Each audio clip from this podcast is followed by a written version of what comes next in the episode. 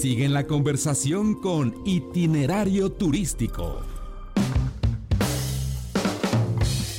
Una de la tarde con 23 minutos tiempo del centro. Yo le agradezco mucho, tenemos un invitado de lujo esta tarde. Don Jorge Sales, muchas gracias por aceptar nuestra invitación y bienvenido aquí a Grupo Fórmula. Gracias, es un placer estar contigo, Toño, como siempre. Pues eh, lo comentaba yo antes del corte, usted es uno de los pioneros en cuanto al- a, la, a la diferenciación del producto y de la industria turística en México y vinculado al extranjero. Pues tiene cuántos años ya trabajando en esta industria? Pues, Bueno, no me voy a delatar la edad, ¿no? Pero sí, como 50. 50 años trabajando en la in- Y yo quisiera comenzar preguntándole, don Jorge Sales, ¿cómo ha cambiado, cómo ha evolucionado el turismo de cuando empezaron, pues eh, realmente a pico y piedra? Porque era una industria naciente, incluso Sí, en los medios de comunicación claro, se confundía con sociales, Claro. pero ¿cómo, ¿cómo era? ¿Cómo ha Mira, cambiado? yo estuve en aviación siempre, en, las- en la parte comercial. Entonces, pues en esa época obviamente nos comunicábamos con el Telex, famoso Telex, el teletipo, no sé. Entonces, fue muy gracioso porque en mi caso específico, que trabajé en una compañía que se llamaba Canadian Pacific Airlines, que no existe ahora, sino se fusionó con Air Canada después, eh, pues ah, era todo a mano, entonces nos mandaban de la... Venían unos vuelos aquí desde Canadá, conectaban, venía uno de, de Vancouver y otro de Toronto y conectaban aquí en la Ciudad de México. Y nosotros tomábamos el control desde la Ciudad de México para los vuelos hacia el sur, iba hacia Lima, Santiago y Buenos Aires, ¿no? En DC-8, en los DC-8, muy, Wow. muy padres. ¿Había Quinta Libertad? ¿Podían subir gente Sí, aquí? tenía Quinta Libertad en esa época. Sí, subían gente aquí, hacían como el hub. Ajá. Venía de Toronto y Vancouver y aquí conectaban y salía el vuelo hacia, hacia, hacia el sur. Entonces ahí conectaban de, de Canadá y conectaban aquí en México hacia el sur. Entonces, ah, pues sí, pioneros hasta cierto punto de la Quinta Libertad, ¿no? Sí, que ahora estaban tan peleadas. Sí, tan Antes era tan fácil, ¿no? Sí. Pero entonces nosotros obviamente nos mandaban la información de, de la casa matriz que en esa época, bueno, era Vancouver, ¿no? Pero nos mandaban por teletipo la información de los vuelos. Entonces teníamos unos, unos este, cartones por vuelo eh, que, que llenaba, el, llegaba el teletipo y nos ponían los nombres de las personas, los llenábamos nosotros ahí. Y era muy gracioso nosotros estar en yo estaba en reservaciones, tenías una máquina enfrente, con ponías las tarjetas, alguien controlaba al final. Y lo más gracioso era que precisamente como no había tecnología en lo absoluto en esa época, pues eh, teníamos el control de los vuelos con la información que nos mandaban, entonces pues los ibas los ibas quitando a- porque era a lápiz, ¿no? Entonces los podías ir borrando, inclusive que era bien peligroso porque quitas un pasajero Y ya, ya, cuando llega pierdes no hay, rastro. sí. Pero había la oportunidad de nosotros llevar el control bien. Tenías, tenías que usar tu cabe- la cabeza bien, que, porque veían pasajeros que llevaban un año en la reservación, por ejemplo. Y veías que no había reconfirmado, cosas así. Entonces podíamos pensar que los podías cancelar y en efecto cancelabas algunos este, sin que ellos cancelaran. Pero de alguna forma funcionaba bien, ¿no? Entonces, Ya tenían métodos para que Sí, funcionara. no, y además ya la cabeza, ¿no? Usabas la cabeza para pensar qué, qué puede funcionar, qué no. Oiga, y eh, usted cómo ve con tantos años de experiencia, cómo ha cambiado también el viajero, porque pues evidentemente hace eh, 30 o 40 años, en principio era men- había menos oportunidad porque Sí. era más caro el Sí. acceder a un avión o a un viaje, ¿no? Ajá. Pero cómo ha cambiado la expectativa, no nada más en número, que ahora somos más, además más población en el mundo, viajamos Sí. más, pero cómo ha cambiado la expectativa del viajero cuando iba de placer o de negocios de hace Bueno, 30, sí, 40 bueno, años? la gente por lo menos antes se vestía mejor para viajar, ¿no? Cero shorts y guaraches, ¿no? Que ahora los ves en... En muchos- pijama. Sí, casi, prácticamente, ¿no? Entonces, porque era más glamoroso, entre comillas, viajar, ¿no?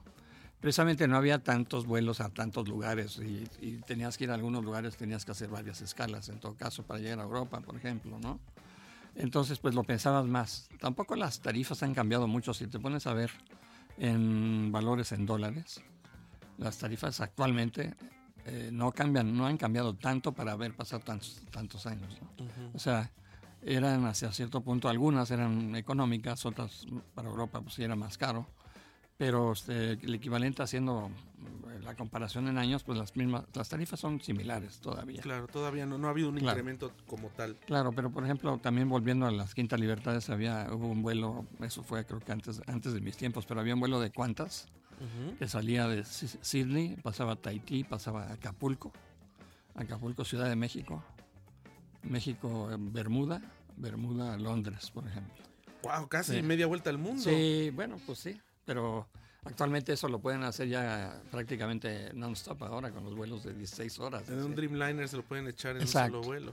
Pero, y fíjate que también había eh, Quinta Libertad en México para llevar a Tahití, para llevar a, Londres, este, a, a Bermudas, a Sydney, todo, para todos lados había. Incluso me, imagino que también en el Acapulco, México, eh, en algún momento. Bueno, en el Acapulco, México sí no podía, eso pero, sí. Pero por los demás sí. Pero por los demás sí. Eh, y, de pronto usted se, se envuelve ya, después de, trabajar en aviación, ya en, las representaciones, ya a nivel de, promover producto turístico.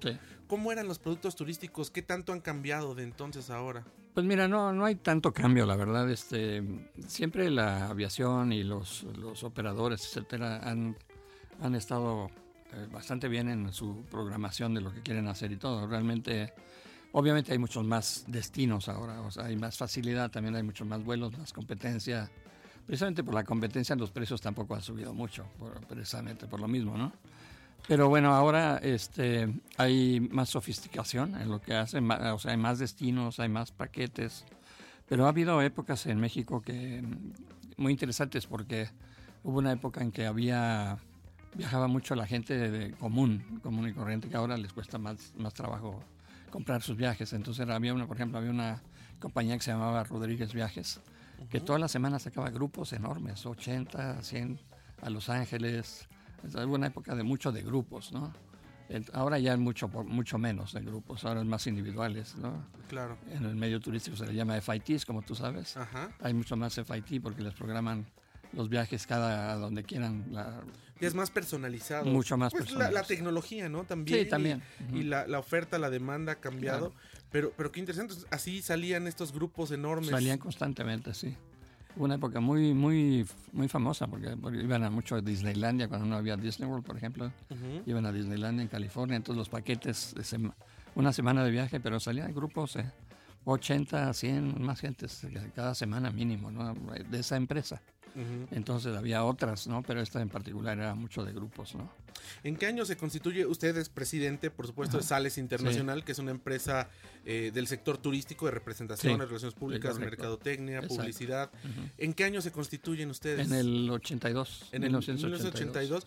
¿Y empezaron con, con quiénes trabajando? Con Houston, ¿Con Houston? como destino, sí. ¿Trabajando con Houston? Yo, yo este, mi objetivo cuando hice la compañía era ya que mi historia anterior había sido aerolíneas, yo lo que quería era seguir representando aerolíneas. ¿no? Esa era, en primer lugar, mi experiencia y mi gusto. ¿no? Que lo siguen haciendo, tienen a Qatar Airways, ¿no? Actualmente. Sí, tenemos varias aerolíneas. Varias aerolíneas. Pero el principio, la primera compañía que representamos no fue una aerolínea, ¿no? fue, fue un destino, la ciudad de Houston, Texas, la oficina de turismo, ¿no? Entonces, pues sí, fue muy interesante porque cuando yo empecé en el 82 justamente hubo un problema Ah, petrolero en el país y de devaluaciones y todo en el 82. Cierto. Sí, y entonces yo tenía, imagínate, tengo la primera cuenta que tengo y este me pagan X más o menos, pero pero el problema petrolero me bajaron a la mitad. Ya empezando, a los ocho, meses o algo así, de que había empezado me bajan a la mitad, pero afortunadamente ya venían otras cuentas, ¿no? Empezando a, a llegarnos, entonces no tuve mayor problema, pero sí hubo así un poco de susto al principio, ¿no? Y además ha sido, es, todo un reto eh, trabajar en, la industria turística en este sentido, porque bueno, están expuestos a todos los actores, ¿no?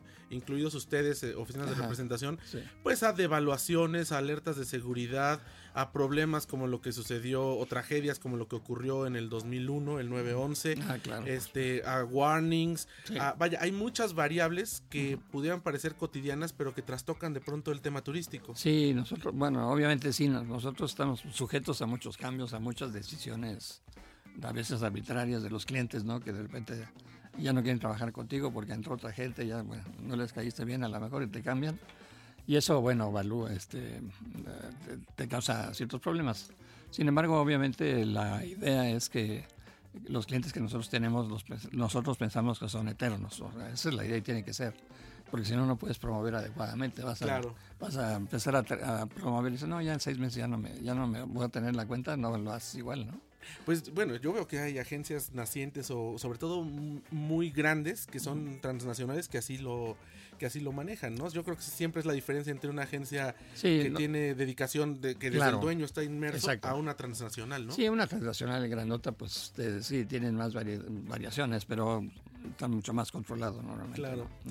Oiga, pues es, es muy interesante esto porque al final del día, pues con la experiencia que usted ha tenido a lo largo de estos años, pues es realmente un conocimiento y bueno, debería dar clases, ¿no? No, yo no soy malísimo. debería dar clases o conferencias porque de verdad este, muchas personas que necesitamos aprender más del, del, turismo y de pronto a veces eh, la expertise de, gente como usted nos puede orientar a toda la cadena de, del turismo, ¿no? Desde hoteleros, este, aerolíneas, destinos, periodistas, operadores, agentes de viaje, sobre todo en, estos, en estas épocas donde pues eh, cuando uno a través de un teléfono móvil puede comprar un paquete de viajes con una agencia o de forma individual, ¿no? Sí, ahora obviamente estás tocando un punto muy importante. En primer lugar, yo soy malo para, para, para enseñar, o sea, que no, no.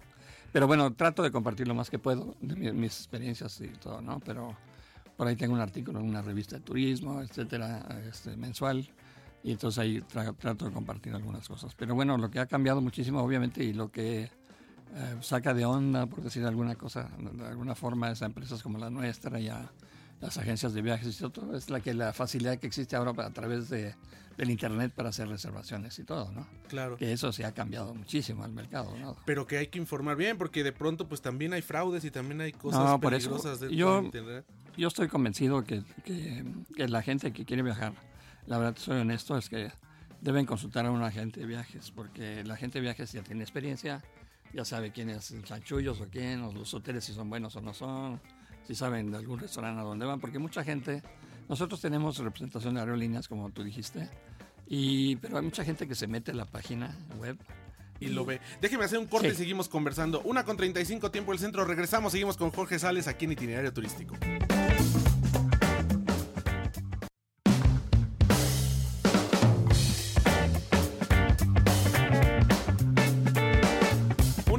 Con 38 minutos tiempo del centro. Estamos de regreso, seguimos conversando con Jorge Sales, aquí a través de Itinerario Turístico en Grupo Fórmula.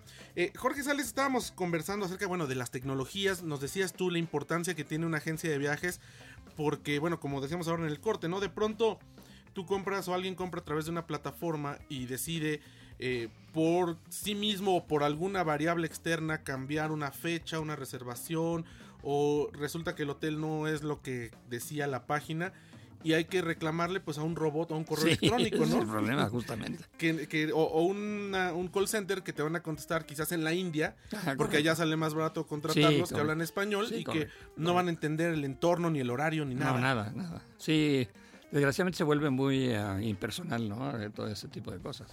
yo, yo, a través de todos los años que he trabajado en este medio, realmente eh, estoy convencido de que la gente de viajes es, es esencial para lograr un buen viaje. O sea, yo estoy de acuerdo ahorita que si vas a Acapulco, a lo mejor en México a Acapulco, lo puedes hacer en la, internet y no tienes mayor complicación. Y muchos vuelos eh, y hoteles reservados y todo, pero sobre todo cuando eres novato, pues es más difícil, ¿no? Te puedes caer en un error enorme o puedes caer con alguna compañía que haga fraude etcétera. Los agentes de viajes en México este, se manejan, bueno, hay, hay, dos tipos de agencias de viajes. Las agencias YATA y las no YATA. Las agencias YATA se regulan por, una, por la Organización Internacional de Transporte Aéreo, ¿no? Entonces tienen de, alguna forma una cohesión más fuerte, aunque las otras son muy buenas en, también, o sea, no vamos a negar la mayoría.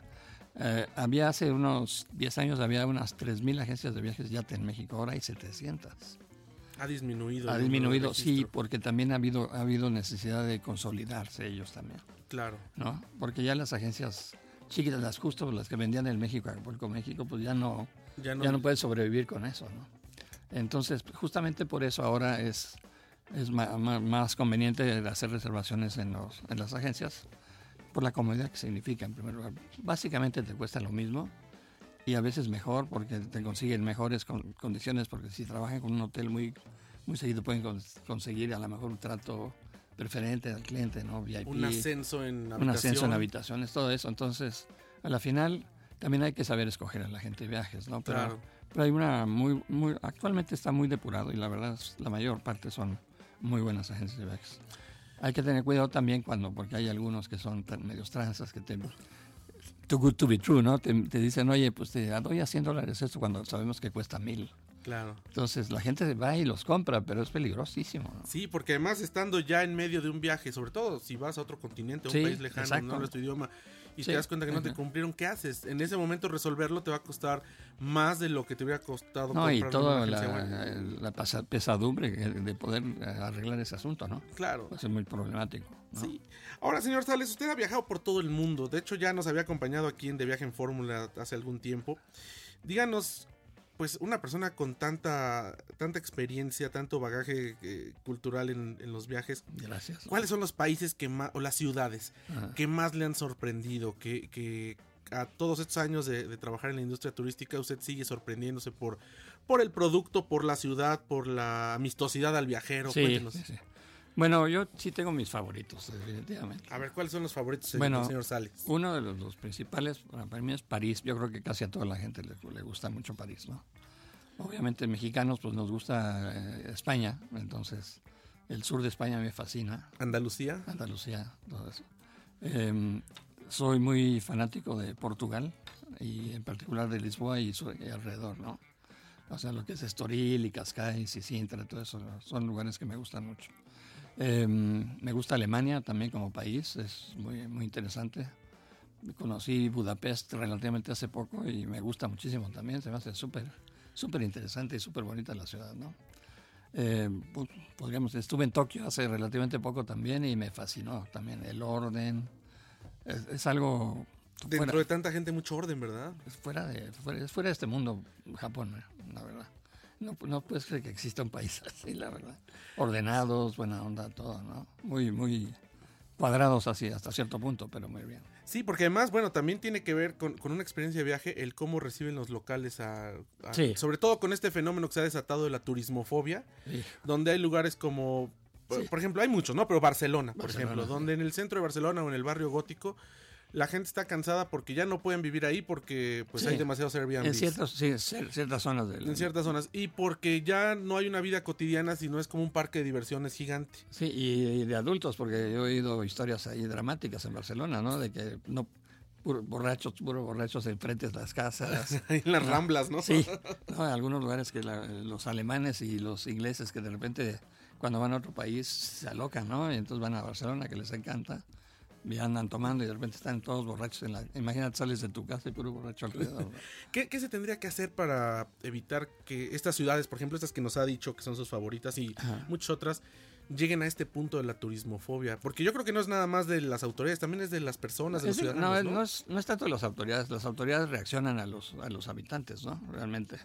Pero este, yo no sé qué hacer, la verdad, pero está difícil. O sea, por, afortunadamente, pues hay muchos lugares que podemos visitar. En Portugal, que, que estaba yo comentando, a mí me encanta porque es la, la manera de que ellos dan la bienvenida a la gente es espectacular, ¿no? O sea, todo el tiempo están con permiso, gracias, este, todo el tiempo obligado, ¿no? Entonces, pues, yo no sé, es algo, algo eh, cultural también de cada país, ¿no? Pero este, pero sí, lo que pasa es que sí de repente dices, es demasiada gente como en Venecia, ¿no? Sí, bueno, en- Ajá. como, en Venecia que pa- parece un centro comercial de pronto Sí, además, porque ya no sí. encuentran un lugar auténtico, por ejemplo, de comida veneciana, ¿no? Sí, de que tengas a la gente local ahí comiendo que pueda estar ahí un lugar. No, pues son puras cadenas y puras cuestiones, este, Sí.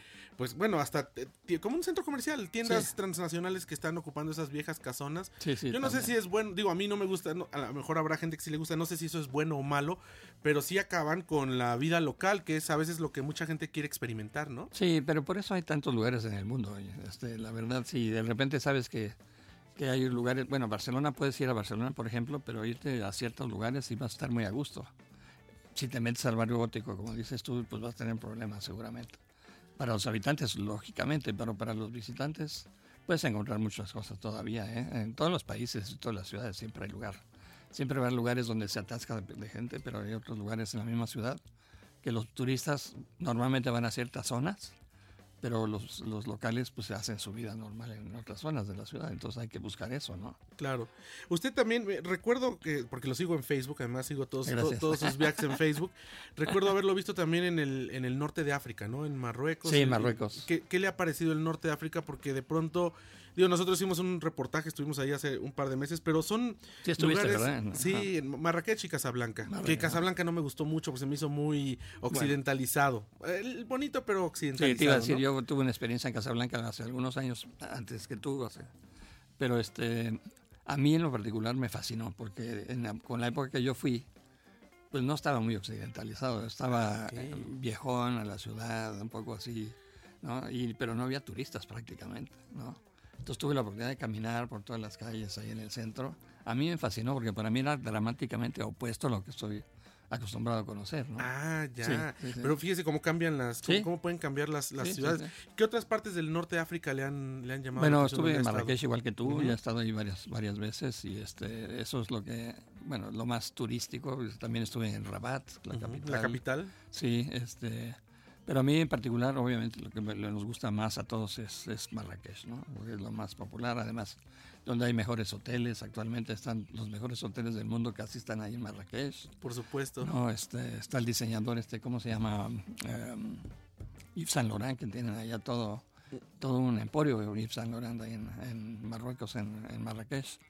Y este, bueno, esto, esto es lo que conozco de Marruecos, pero sí, realmente es, es, fascinante. Marruecos, porque ahí sí también, sí está occidentalizado, pero es, es lo, más occidentalizado de los países árabes, pero al mismo tiempo mantienen su, sus tradiciones y ves sus casas. No sé si llegaste a ir a alguna casa que están todas construidas hacia adentro, hacia los patios. Sí. Ves unas casonas, pero no ves ventanas, eh, pero están hacia adentro, ¿no? Está todo hacia adentro. Sí, y además, bueno, la influencia que tienen de, de, España por haber sido, no, nada más por lo que ocurrió con los moros hace, hace, hace más de dos mil años, sino, no, hace 1500 años, sino eh, porque pertenecieron a Francia y España durante el siglo pasado. Sí, es que si empiezas a ver la historia de toda esa zona, es increíble todas las mezclas que hubo, ¿no? Sí, todo el mestizaje de... ¿por, qué, se llama, este, cómo se llama, la, Alhambra, todas esas cosas? ¿Por qué tienen esos nombres? Porque vienen del árabe, ¿no? Claro, incluso ah. Madrid, es, de, Madrid es una... Guadalajara, por ejemplo, ese, viene, ese nombre viene de, de los árabes, ¿no? Claro entonces Guadalajara en España obviamente, ¿no? Eh, pero sí, la mezcla ha sido increíble, pero, pero sí, Marruecos mantiene su personalidad, que eso me gusta. Sin embargo, ya no, no estás con el susto, ¿no? De que porque hay unos países este, árabes de repente que dicen. Sí, pues Argelia, por ejemplo, es, una, es una lástima porque es un... y bueno, eh, empezando por Siria, ¿no? A mí me hubiera encantado conocer Damasco. Tengo un colega que quizá usted lo conoce, Enrique Escalona, que él tuvo la oportunidad de ir unos pocos años antes que empezara la guerra civil en, en Siria, estuvo en Damasco, la ciudad más antigua del mundo, que sigue siendo ciudad. Padrísima, ¿no? Usted, usted No, desgraciadamente, pero he leído mucho y he visto mucho. y que bueno, pues es imposible, ¿no? Y yo creo que por las próximas no sé cuántas décadas será imposible hacer turismo en, en, esta ciudad. Oiga, y del continente americano, por ejemplo, en Estados Unidos, en Canadá, son lugares que nos quedan muy cerca y además a donde más mexicanos ah, podemos ir por, la, por la accesibilidad. Sí, claro. ¿Cuáles son sus ciudades favoritas? Bueno, a mí, bueno, Houston es una que me gusta mucho porque mm, eh, en primer lugar la representé y he trabajado muchos, muchos años con ellos, y este, pero hasta cierto punto me siento, cuando llego a Houston me siento como en casa. Es algo muy, muy chistoso porque en primer lugar no tienes que hablar inglés prácticamente. Claro. En todo el sur de Texas, este, en San Antonio, en Houston, en Dallas inclusive, no tienes que hablar eh, inglés, ya, ya y eso es prácticamente seguro.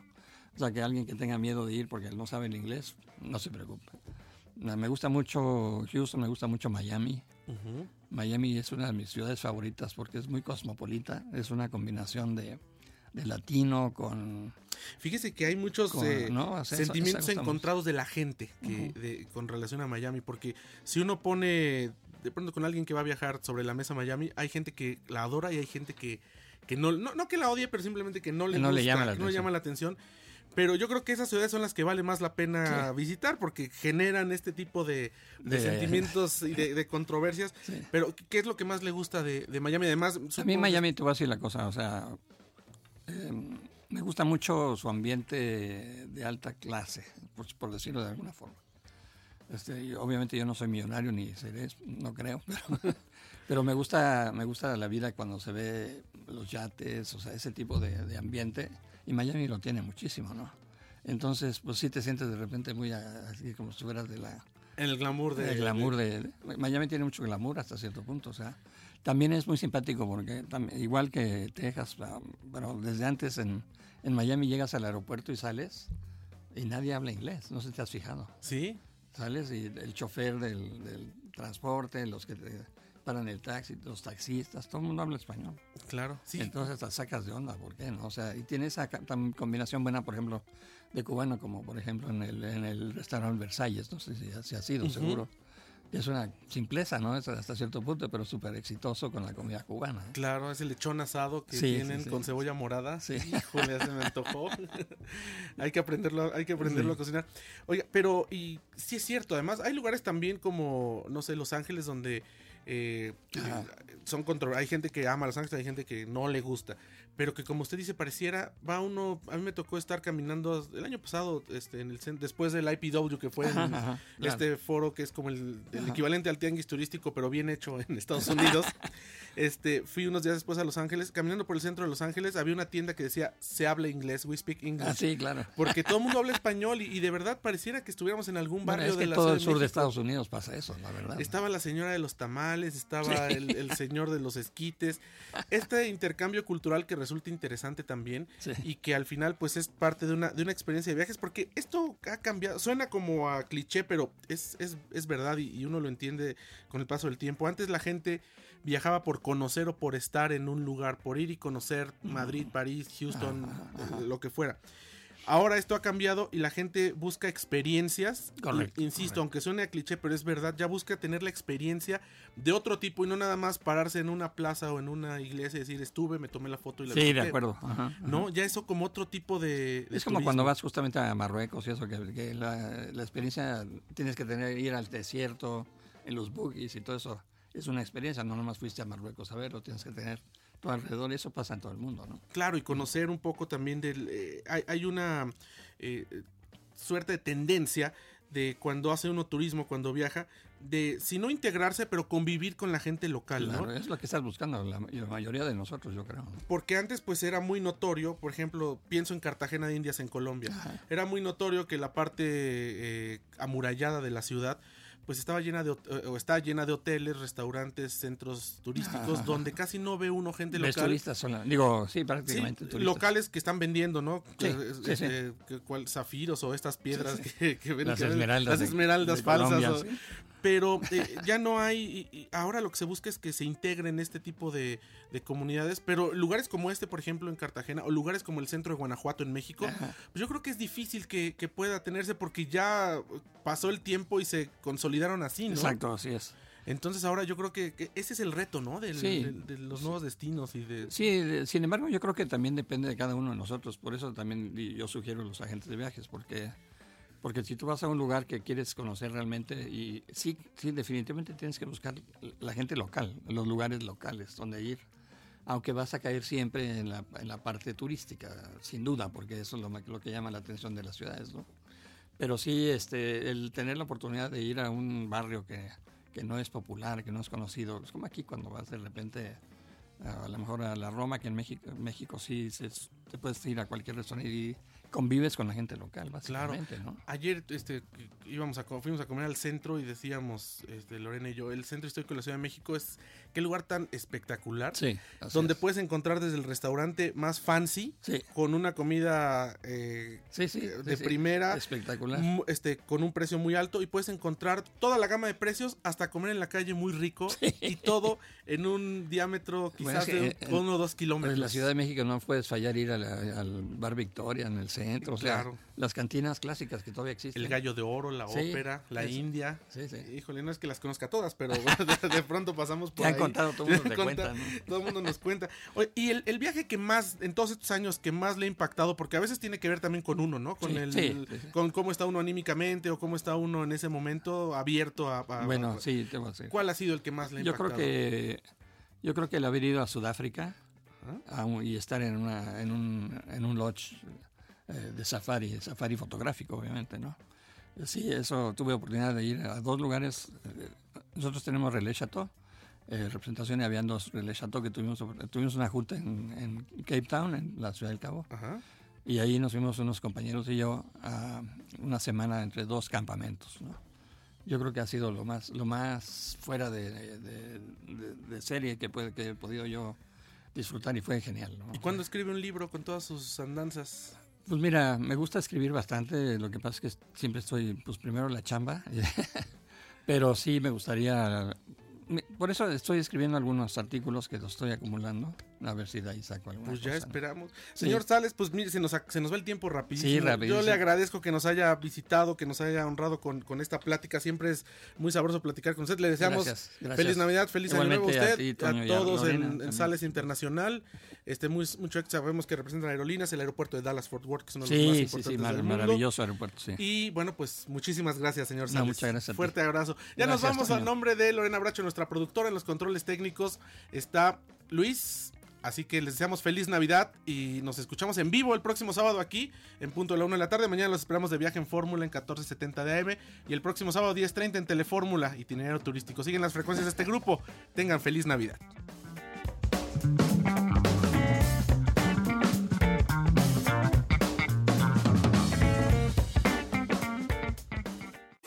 Estás en Grupo Fórmula, abriendo la conversación.